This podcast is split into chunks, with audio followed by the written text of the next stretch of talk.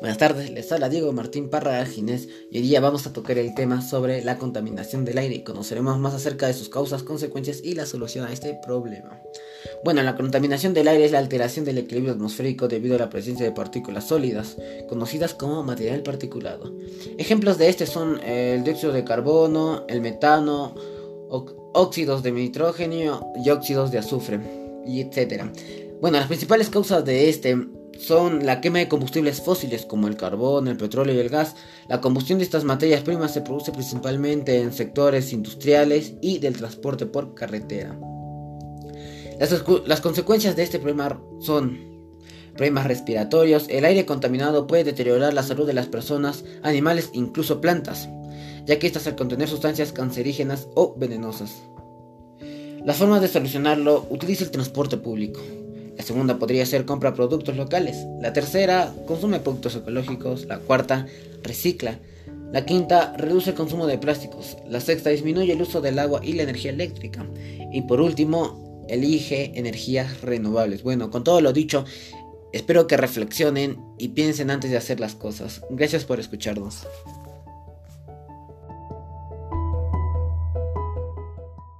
Buenas tardes, profesor. Soy el alumno Diego Martín Perra y Ginés. Y hoy día vamos a hablar sobre la obra Una mano en las cuerdas y sobre el escritor Bryce Echenique. Bueno, él fue nacido en el seno de una familia prominente de banqueros. Sus padres fueron Francisco Bryce Arrospide y Elena Echenique Basombrio. Su tatarabuelo, José Rufino, llegó a ser presidente del Perú entre 1851 y 1855 y su familia está relacionada con la francesa Flora Tristán y con el barón Clemens Ateus de Hesse. Bryce Echenique cursó sus estudios primarios en el Inmaculado Corazón y secundarios en el Santa María Marianistas. Primero y luego, tras un incidente en el colegio, hubo que ser hospitalizado. Ingresó al San Pablo. Fue internado en un internado británico en Lima en 1957. Ingresó a la Universidad de San Marcos, donde se licenció en Derecho. Obtuvo mismo más tarde el título de doctor de Letras. En 1977 fue profesor durante algún tiempo en el Colegio San Andreas, ex anglo-peruano, donde enseñó castellano y literatura. Bueno, ahora vamos a hablar sobre los premios que tuvo este gran escritor. Bueno, él en septiembre de 2012 él ganó el premio Phil de literatura, por lo cual fue muy criticado ya que en ese tiempo fue acusado de copiar artículos, ¿no? Pero dejando eso de lado, ahora vamos a hablar sobre más premios y reconocimientos que este tuvo. Mención eh, el premio de la Casa de las Américas 1968 por Huerto Cerrado, Premio Nacional de Literatura 1973, 72 que digo, por Un Mundo para Julius, Orden El Sol del Perú, rechazado por Rice Echenique, el gobierno de Fujimori, alargando sus convicciones democráticas. Premio Nacional de Narrativa de España en 1998, por reo de nocturnidad. Premio, de, Premio Planeta en 2002 por El Huerto de mi Amada. Bueno, así mucho más. Ahora vamos a hablar sobre sus, obras más reconocidas o novelas. Un Mundo para Julius de 1970, un, 1977 eh, su gran obra tantas veces, Pedro. En 1981, La vida exagerada de Martín Romaña. Bueno, ya no alejándonos del tema, ahora vamos a hablar sobre la obra ¿no? de la que hemos venido a hablar. Una mano en las cuerdas. Bueno, esta trata sobre Manolo, que conoce por primera vez a una chica llamada Cecilia, y para Manolo era la chica más maravillosa del mundo. Así fue que decide seguirla paso a paso que vaya conociéndola un poco mejor. Bueno, Manolo, era la primera vez que conocía a alguien y se enamoró de Cecilia. Y parte de Manolo y sus amigos hacían planes para que Cecilia se enamorara de, de Manolo.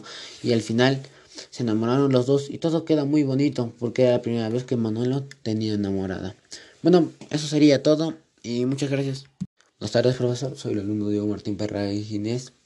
Y hoy día vamos a hablar sobre la obra Una mano en las cuerdas y sobre el escritor Bryce Echenique. Bueno, él fue nacido en el seno de una familia prominente de banqueros. Sus padres fueron Francisco Bryce Arrospide y Elena Echenique Basombrio. Su tatarabuelo, José Rufino, llegó a ser presidente del Perú entre 1851 y 1855 y su familia está relacionada con la francesa Flora Tristán y con el barón Clemens Ateus de Hesse. Bryce Echenek cursó sus estudios primarios en el Inmaculado Corazón y secundarios en el Santa María Marianistas. Primero, y luego, tras un incidente en el colegio, hubo que ser hospitalizado. Ingresó al San Pablo.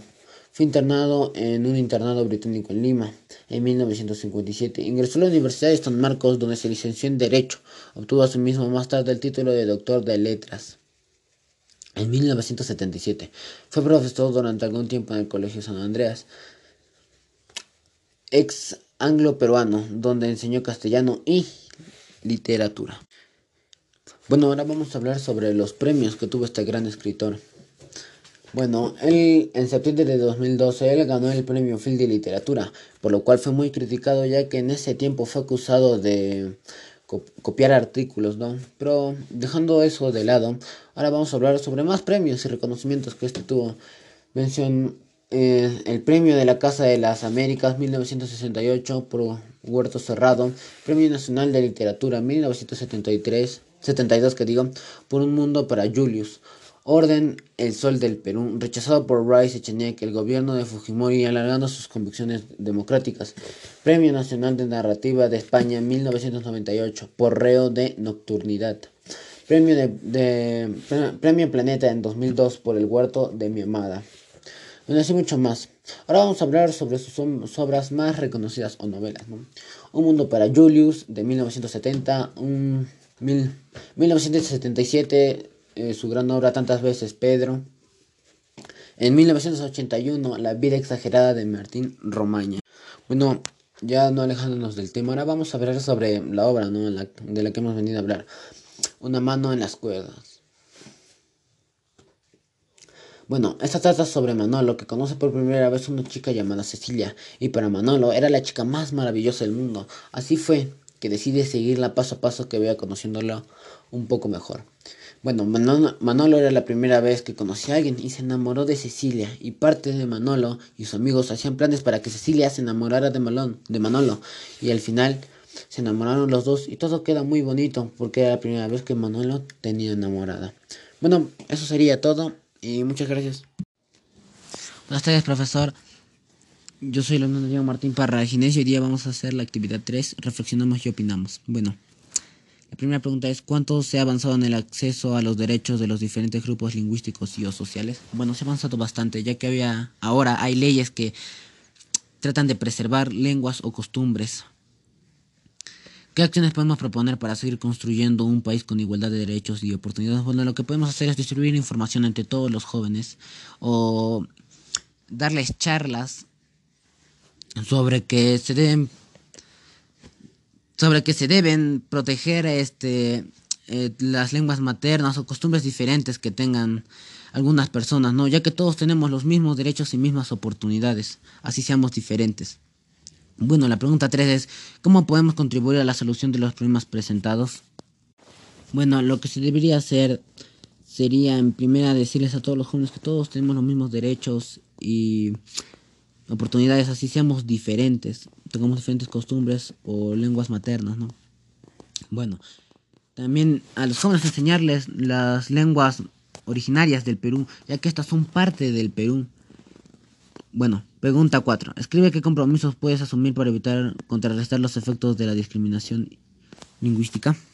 Bueno, profesor, los compromisos que yo podría asumir para evitar la discriminación lingüística es cuando vea a que un, alguien que tenga diferentes, que tenga una lengua materna diferente, ayudarlo, decirle a los que le estén discriminando que eso está mal, ya que de mí mi abuela es este quechua era, cuando fue discriminada y por eso mi abuelita se sentía mal. Muchas veces me lo dijo que el hablar quechua creían que era malo. Muchas veces fue este, fui insultada por los que hablaban español. Y me dijo que se siente muy feo y yo ayudaría a alguien así ya que me da la viva imagen de mi abuela cuando era joven. También que decirles a los que se sienten mal porque fueron discriminados por la forma en la que hablan, que no, que no se sientan así, que, que la lengua que hablen es muy bonita y muy interesante, que esta es parte del Perú, como el quechua. Bueno, muchas gracias, eso sería todo.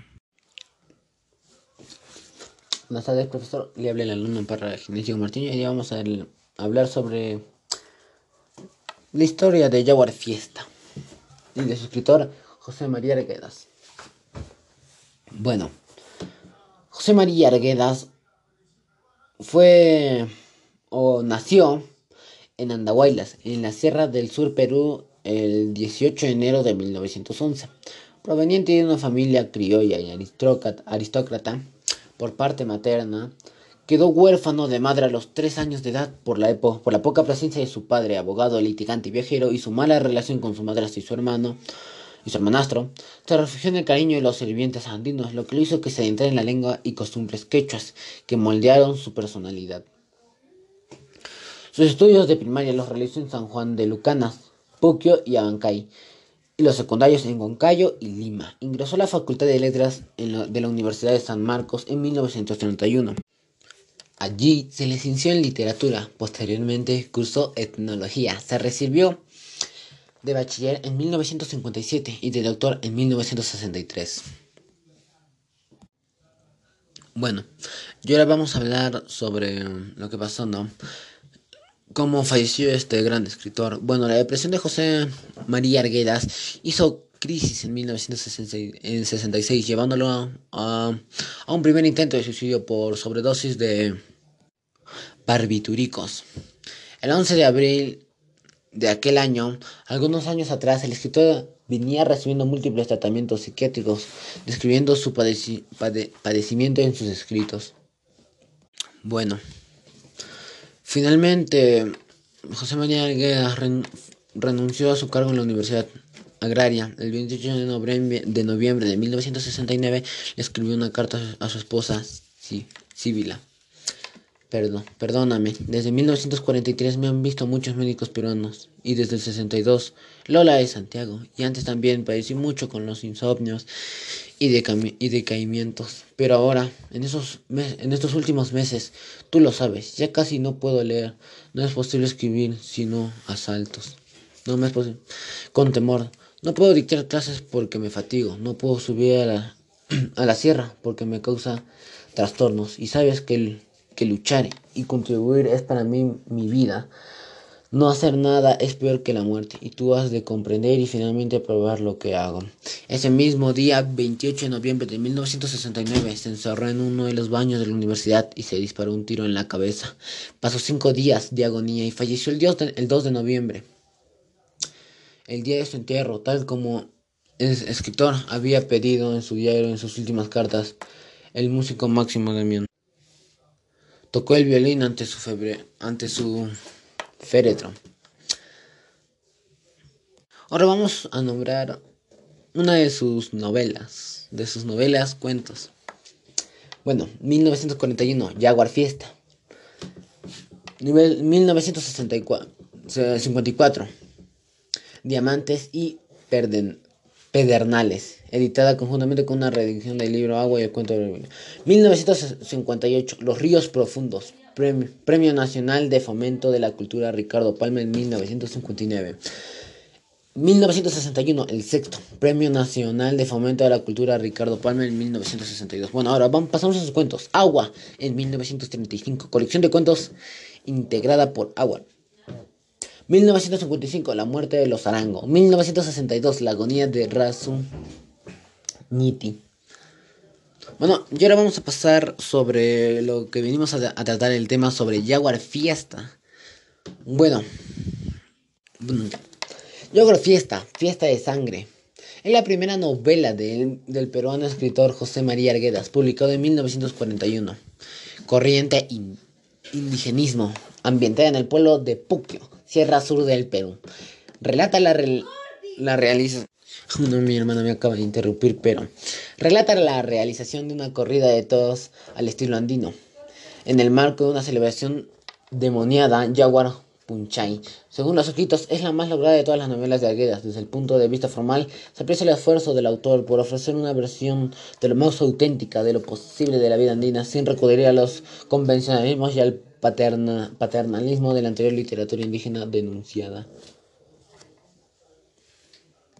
Bueno, eh, ya Fiesta trata trata sobre el tema principal. Bueno, el tema principal es la, la relación de la corrida de toros al estilo andino.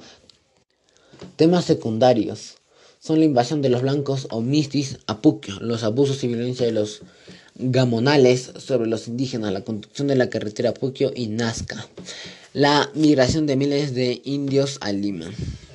Muchas gracias profesor, eso sería todo.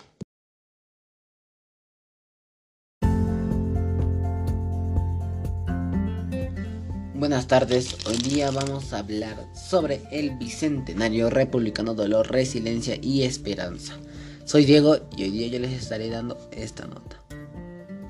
Bueno, la historia es una pesadilla de la que estamos intentando despertar. Es una de las potentes sentencias de James Joyce que puede ayudarnos a poner en perspectiva la discusión en torno a nuestro Bicentenario. El que desafortunadamente estará marcado por un evento inédito una, pandemia mundial que ha paralizado el planeta mostrando nuestras enormes carencias. Así como también la tercera apuesta por la vida que ha marcado la historia del Perú. La pregunta que ronda en la mente de muchos es, ¿quién está de ánimo para celebrar en medio de una emergencia sanitaria los 200 años de una república agrietada que hace agua por todos lados? Considerando nuestro sistema de salud a punto de colapsar y una pobreza que avergüenza, somos realmente 30 millones de hombres y mujeres libres. ¿Gozamos todos de la dignidad republicana a la que se refirió alguna vez Faustino Sánchez Carrión? Una buena manera de abordar esta conmemoración marcada por la tragedia es regresar al hito fundante, un mundo plagado de conflictos y problemas, algunos de ellos paradójicamente similares a los que estamos viviendo en la actualidad. Un retorno a los orígenes de la, de la República permite analizar sus desafíos, sus limitaciones y la promesa de bienestar y felicidad que, luego de una guerra a sangre y fuego, fue celebrada con causa, pisco, música a lo largo y ancho del Perú. Porque María Parado de Bellido, los patrianos guerrilleros de la Sierra Central o el valiente chorrillano José Olaya tenían un sueño en su mente, una suerte de horizonte esperanzador que dista de esta enorme desigualdad y frágil institucionalidad que nos interpela diariamente porque atenta contra la democracia, base fundamental de la republicana moderna que nos merecemos. En 1821, el general San Martín no solo debía enfrentar al ejército del rey, sino una terrible epidemia que diezmó a soldados que cruzaron los Andes para liberar primero a Chile y luego el virreinato del Perú. El batallón 4 de Chile desembarcó con 16.700 plazas y quedó reducido a 4 efectivos. Los valerosos granaderos a caballo y cazadores murieron por centenares, incluida su, su oficialidad. ¿Qué enfermedad atacó a los miembros de la expedición libertadora en vísperas de declarada la independencia en la capital de, del poderoso virreinato? El general Tomás Guido la denominó una terciana y disenteria, de lo cual ni San Martín logró escapar. Luego de solicitarle ayuda en dinero y medicinas a Bernardo O'Higgins, el libertador le confesó mi salud está sumamente abatida. Antes de ayer me levanté después de siete días de cama. La epidemia, la epidemia perturbó de tal modo al recio militar que escribió Estoy loco, créame usted de buena fe, que alguna vez me encontró desesperado y he estado pronto diría atacar al enemigo y aventurar la suerte en una acción decisiva para salir cuanto antes de este infierno.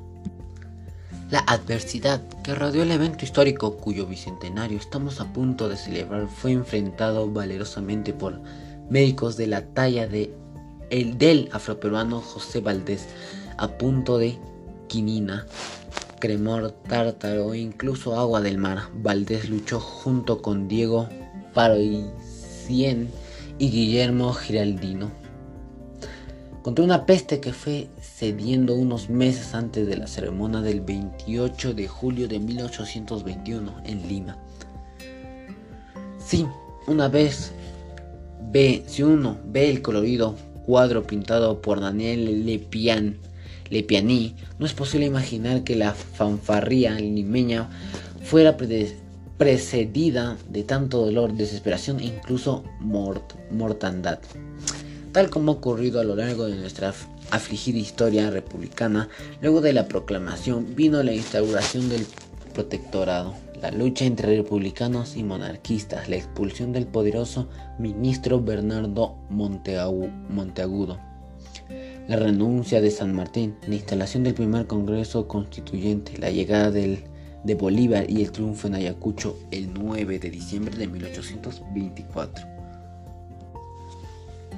Si uno analiza la historia republicana en el largo plazo existente, momentos durísimos como la ocupación de Lima y de la franja costurera peruana, luego de la derrota frente a Chile o el ataque brutal de Sendero Luminoso contra el Estado y sus ciudadanos, del cual nos recuperamos a punta de trabajo, esperanza y voluntad, momentos de reivindicación y orgullo como la abolición de la esclavitud y el tributo indígena en la Revolución Literal de 1854 y la instauración de la jornada de, las 8 horas en 1918. Así como avances notables en la ciencia y en educación, pienso, pienso en el sacrificio de Daniel Alcides Carrión, la genialidad de Santiago Atunes de Mayolo o a la mirada vanguardista el de Constantino Carballo, que revolucionó nuestra pedagogía, los logros de las mujeres ilustradas del siglo XIX. Muchas de ellas, educadoras y escritoras, son el claro antecedente de pintoras, escultoras, poetistas y activistas políticas que, como María Elena Moyano, enfrentaron con valor el horror de una violencia que causó la muerte de miles de peruanos. Luego de ella, Lima se convirtió en la esperanza de oleadas de provincianos que buscaban una vida mejor. Muchos la consiguieron y hay conmovedoras historias al respecto, pero otra buena cantidad quedó atrapada en la pobreza y la ausencia de oportunidades, dando lugar a informalidad que a veces fuerza como lo ha demostrado recientemente la pandemia, estamos muy tristes en vísperas de nuestro bicentenario, pero tal vez ese dolor nos lleve a reflexionar sobre los viejos ideales de justicia e igualdad y luego de que la plaga haya pasado, estamos dispuestos a construir una, una república en la que todos los planos sean representados y apreciados y sobre todo amados. Carmen Boy. Si tuviera que enumerar alguna de las razones por las cuales una república fundada por provincianos bien intencionados, aunque carentes de experiencia política, no logró, no logró sus objetivos, que eran inconmiables. Mencionaría 1. El desinterés por el bien común. 2. El desprecio por el otro, a quien se considera inferior. Y 3. Una incapacidad de tener puentes con los que discrepen de uno. Del desinterés por el bien común nace la idea del Estado como botín, que cada oleada de pretendientes al poder reparte a su antojo, llevándose por delante los justos intereses del resto. El desprecio, producto de una falsa superioridad, sea de clase, de raza o de género, ha significado la ruptura de una convivencia social sana, capaz de crear un colectivo con ideales, propósitos, beneficios para todos el enfrentamiento permanente, a veces militar, otro político, ha modelado una personalidad en la que no hay respeto por la opinión ajena, la que más bien debe desacreditarse para enseñorar la posición propia. Somos un país que no conoce el diálogo alturado y mucho menos la construcción de proyectos a largo plazo, siendo único el meramente personal o familiar. Es por ello que los partidos no existen, ya que los asumen ese nombre son meros mascarones de proa para un embate electoral en dos en pos del poder. No es una coincidencia entonces que la pandemia haga evidente ese abismo social al que se refiere Jorge Basadre y que desnude a ese estado empírico copado por miles de intereses particulares a los que poco o nada les importa el interés nacional. Y aún más que el Congreso actual funcione en una suerte de mundo paralelo como plataforma electoral. Ello, mientras miles de peruanos no encuentren un lugar para enterrar a sus muertos en los cementerios y cientos más aún luchan por su vida en hospitales decadentes. ¿Qué nos salva? El amor por la vida y la necesidad de ayudar a los demás que se hacen notoria en tiempos de crisis profunda. ¿Quién nos recuerda los cientos de comedores populares que surgieron en Lima entre los bombazos de sendero y los ajustes del Fujimorato? Alimentando a un Perú hambriento y desolado. Yo veo surgir ese mismo espíritu en esta pandemia, durante el cual conmueven el alma a los jóvenes enfermeras y enfermeros, embarcándose en los aviones camino a Iquitos, algunos de ellos portando la bandera del Perú a los doctores desprotegidos que siguen dando la batalla en cada hospital de Lima y provincias. Y me viene a la mente el recuerdo de Juan Bustamante abogando por las comunidades puneñas o de Miguel Grau dando a batallar a pesar de las divisiones internas. La falta de apoyo estatal y el amor de una familia que amaba y que dejaba atrás. Como muchos peruanos, él entendió que el bien común es el valor supremo de una república por lo que finalmente te lleva al bien individual y una convivencia pacífica en la felicidad compartida. Estamos muy tristes en vísperas de nuestro bicentenario, pero tal vez ese dolor nos lleva a reflexionar sobre los viejos ideales de justicia e igualdad. Luego de que la plaga haya pasado, estemos dispuestos a construir una república en la que todos los peruanos sean representados, apreciados y sobre todo amados es lo que menos que nos merecemos a 200 años de optar por una libertad que debe englobar todas las dimensiones de la condición humana. Y al hacerlo finalmente enmarnarnos con una nación diversa y única, como muy bien dice nuestro lema patrio, firme y feliz por la unión. Carmen Boy, Magister en Historia por la PUCP y PhD en la historia latinoamericana con un grado de ciencias políticas por la Universidad de California, reconocida por la beca Guggenheim en 2002 de la Medalla de Oro de la Ciudadanía de Lima en 2011. Ha publicado lecturas imprescindibles como La Utopía Republicana. Es presidenta del Consejo Bicentenario, profesora de Historia Latinoamericana the University of the South y viene trabajando en una biografía sobre Ima Sumaka. Muchas gracias, eso sería todo.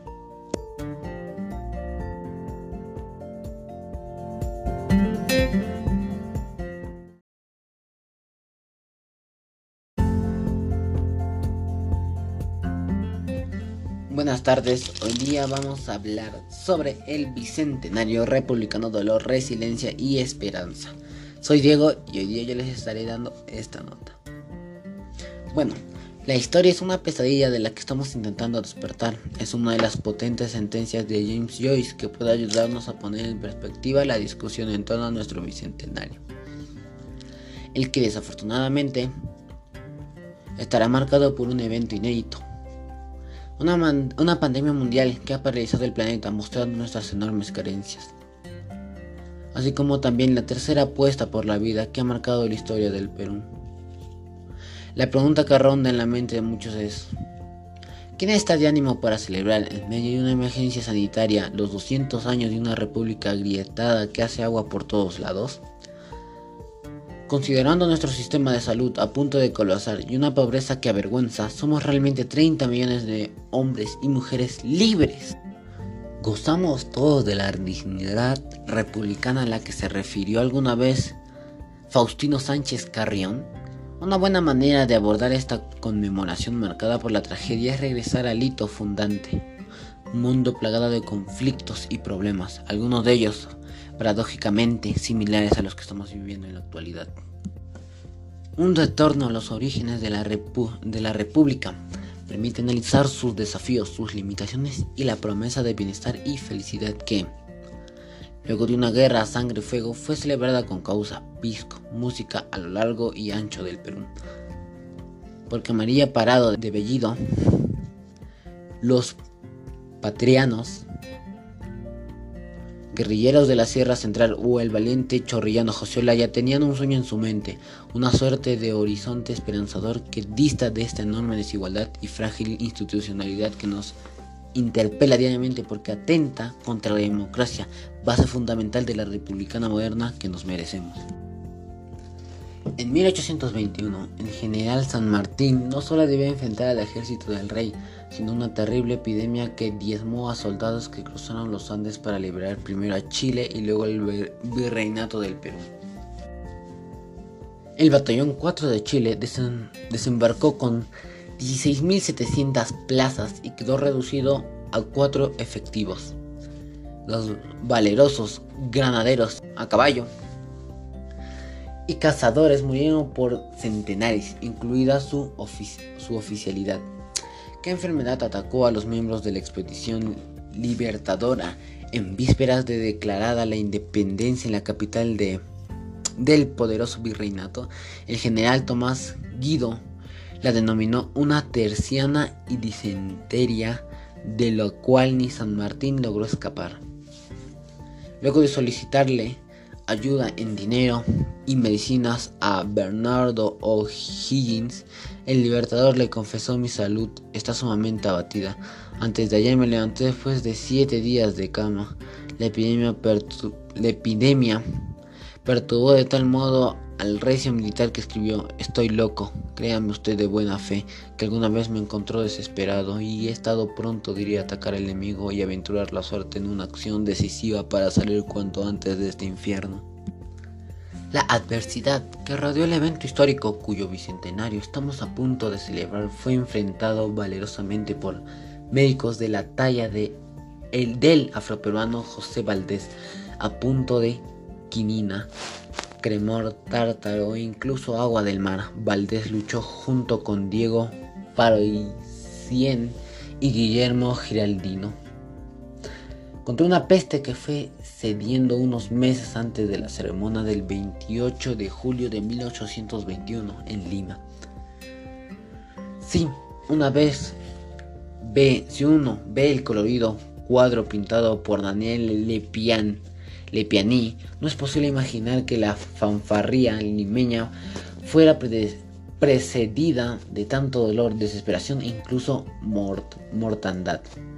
Tal como ha ocurrido a lo largo de nuestra afligida historia republicana, luego de la proclamación vino la instauración del protectorado, la lucha entre republicanos y monarquistas, la expulsión del poderoso ministro Bernardo Monteagudo la renuncia de San Martín, la instalación del primer Congreso Constituyente, la llegada de Bolívar y el triunfo en Ayacucho el 9 de diciembre de 1824. Si uno analiza la historia republicana en el largo plazo existente, momentos durísimos como la ocupación de Lima y de la franja costurera peruana, Luego de la derrota frente a Chile o el ataque brutal de Sendero Luminoso contra el Estado y sus ciudadanos, del cual nos recuperamos a punta de trabajo, esperanza y voluntad, momentos de reivindicación y orgullo como la abolición de la esclavitud y el tributo indígena en la Revolución Literal de 1854 y la instauración de la jornada de, de las 8 horas en 1918. Así como avances notables en la ciencia y en educación. Pienso, pienso en el sacrificio de Daniel Alcides Carrión, la genialidad de Santiago Atunes de Mayolo o a la mirada vanguardista el de Constantino Carballo, que revolucionó nuestra pedagogía, los logros de las mujeres ilustradas del siglo XIX Muchas de ellas, educadoras y escritoras, son el claro antecedente de pintoras, escultoras, poetistas y activistas políticas que, como María Elena Moyano, enfrentaron con valor el horror de una violencia que causó la muerte de miles de peruanos. Luego de ella, Lima se convirtió en la esperanza de oleadas de provincianos que buscaban una vida mejor. Muchos la consiguieron y hay conmovedoras historias al, al respecto pero otra buena cantidad quedó atrapada en la pobreza y la ausencia de oportunidades, dando lugar a informalidad que a veces fuerza. Como lo ha demostrado recientemente la pandemia, estamos muy tristes en vísperas de nuestro bicentenario, pero tal vez ese dolor nos lleve a reflexionar sobre los viejos ideales de justicia e igualdad y luego de que la plaga haya pasado, estamos dispuestos a construir una, una república en la que todos los planos sean representados y apreciados y sobre todo amados.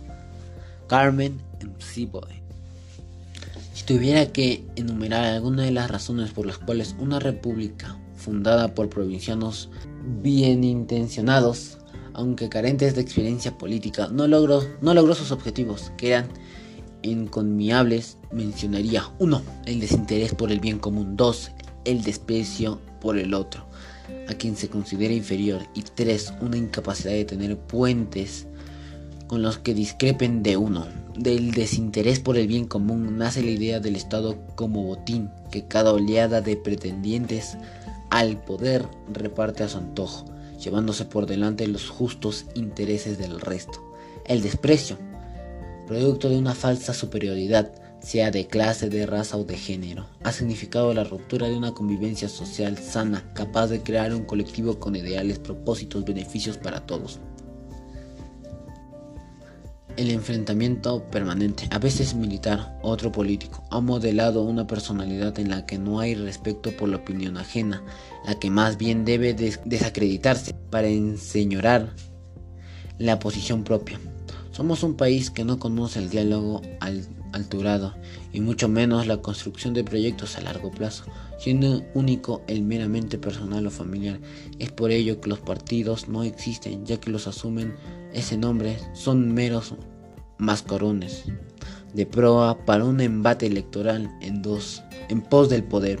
No es una coincidencia entonces que la pandemia haga evidente ese abismo social al que se refiere Jorge Basadre y que desnude a ese estado empírico copado por miles de intereses particulares a los que poco o nada les importa el interés nacional.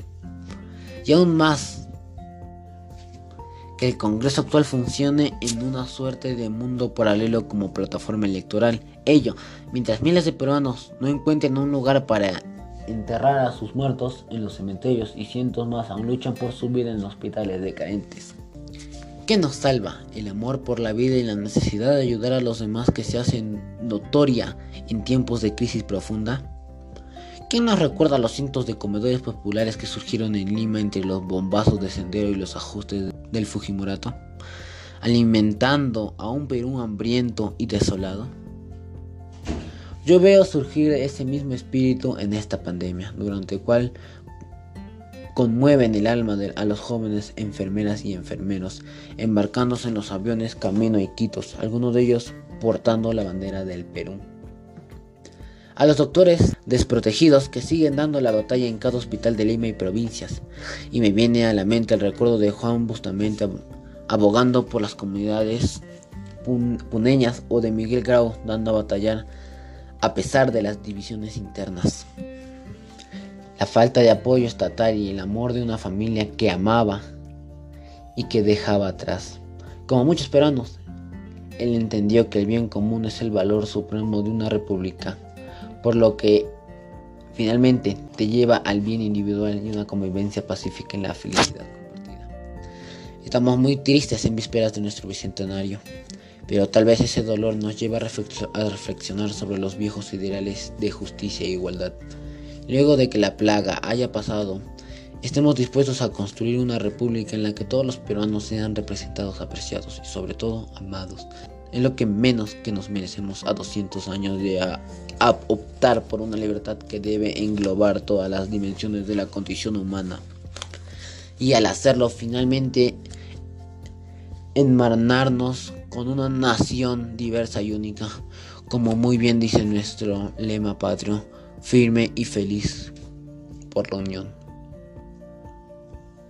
Carmen Boy, magíster en historia por la PUCP y PhD en la historia latinoamericana con un grado de ciencias políticas por la Universidad de California, reconocida por la beca Guggenheim en 2002 de la Medalla de Oro de la Ciudadanía de Lima en 2011. Ha publicado lecturas imprescindibles como La Utopía Republicana, es presidenta del Consejo Bicentenario, profesora de Historia Latinoamericana en the University of the South y viene trabajando en una biografía sobre Ima Sumaka.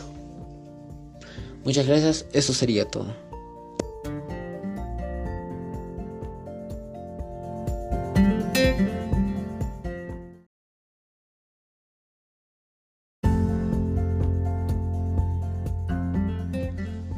Tardes, hoy día vamos a hablar sobre el Bicentenario Republicano Dolor, Resiliencia y Esperanza. Soy Diego y hoy día yo les estaré dando esta nota.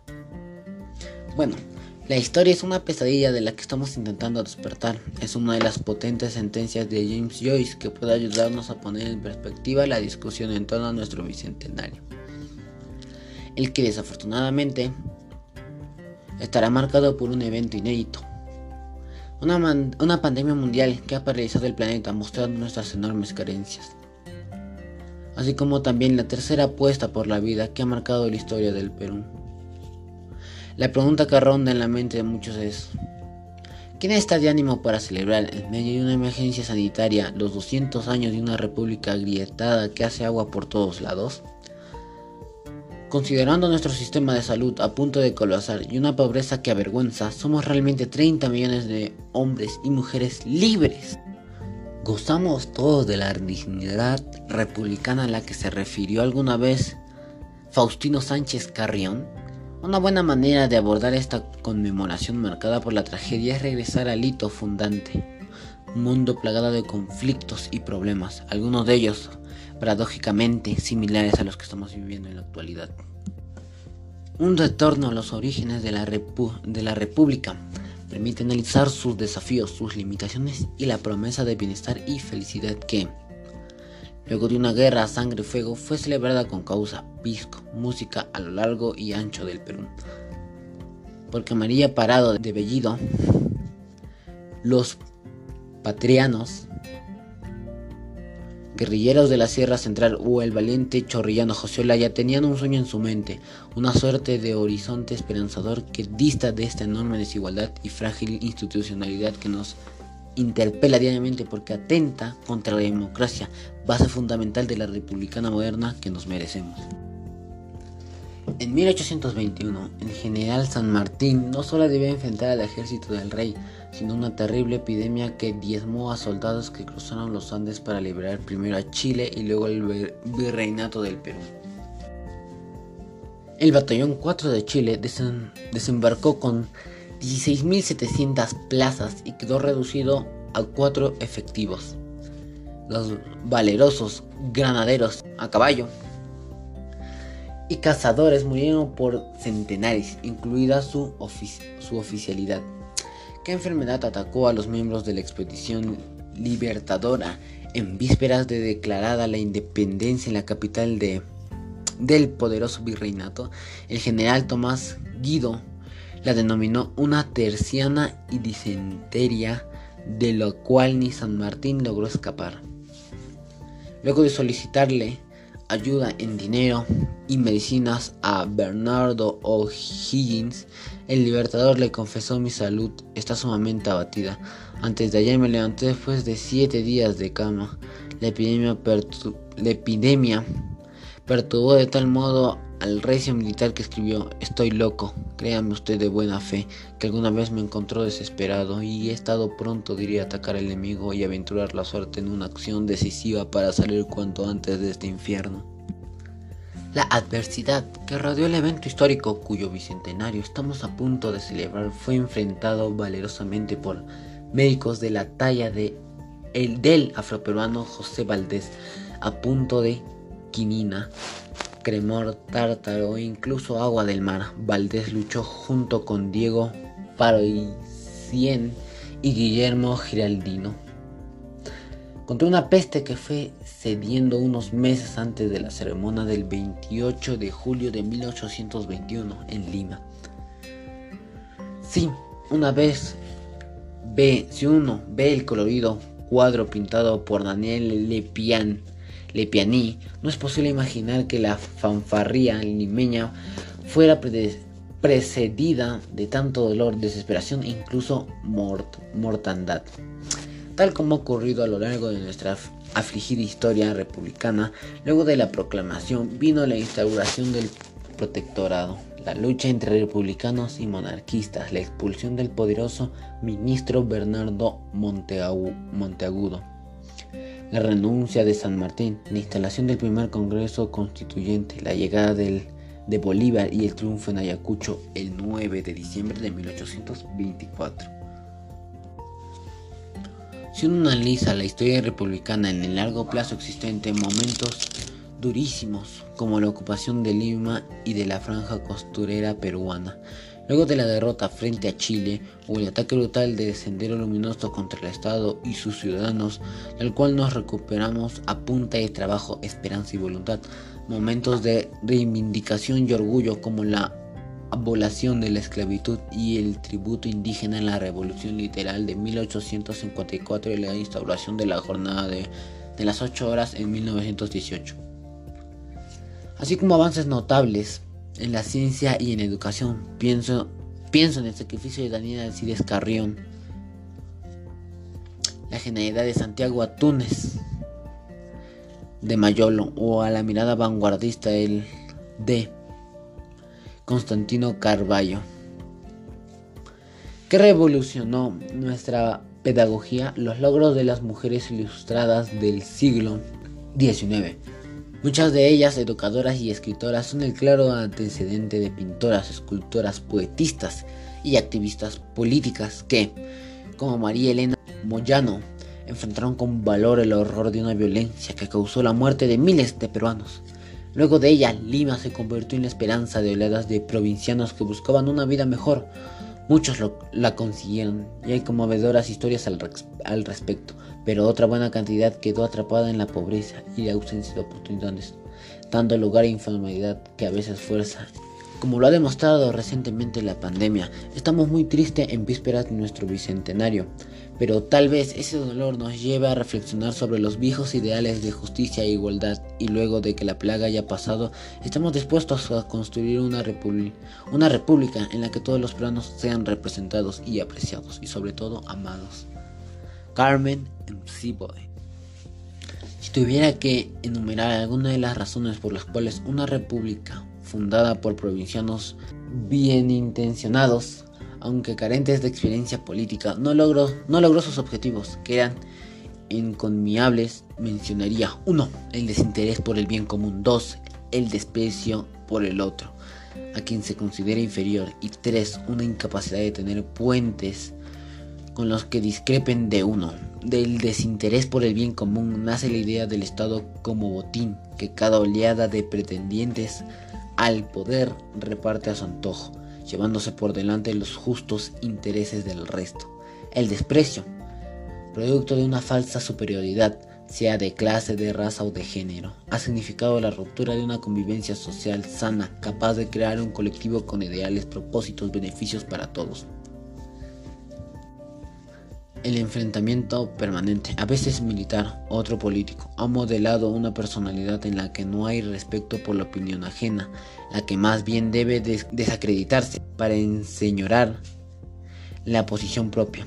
Somos un país que no conoce el diálogo alturado y mucho menos la construcción de proyectos a largo plazo, siendo único el meramente personal o familiar.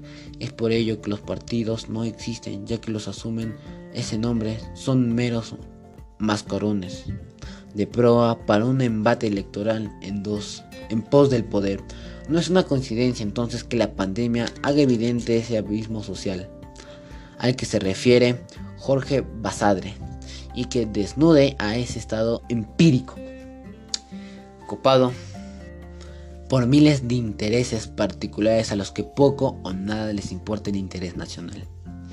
Y aún más que el Congreso actual funcione en una suerte de mundo paralelo como plataforma electoral. Ello, mientras miles de peruanos no encuentren un lugar para enterrar a sus muertos en los cementerios y cientos más aún luchan por su vida en hospitales decadentes. ¿Qué nos salva? El amor por la vida y la necesidad de ayudar a los demás que se hacen notoria en tiempos de crisis profunda.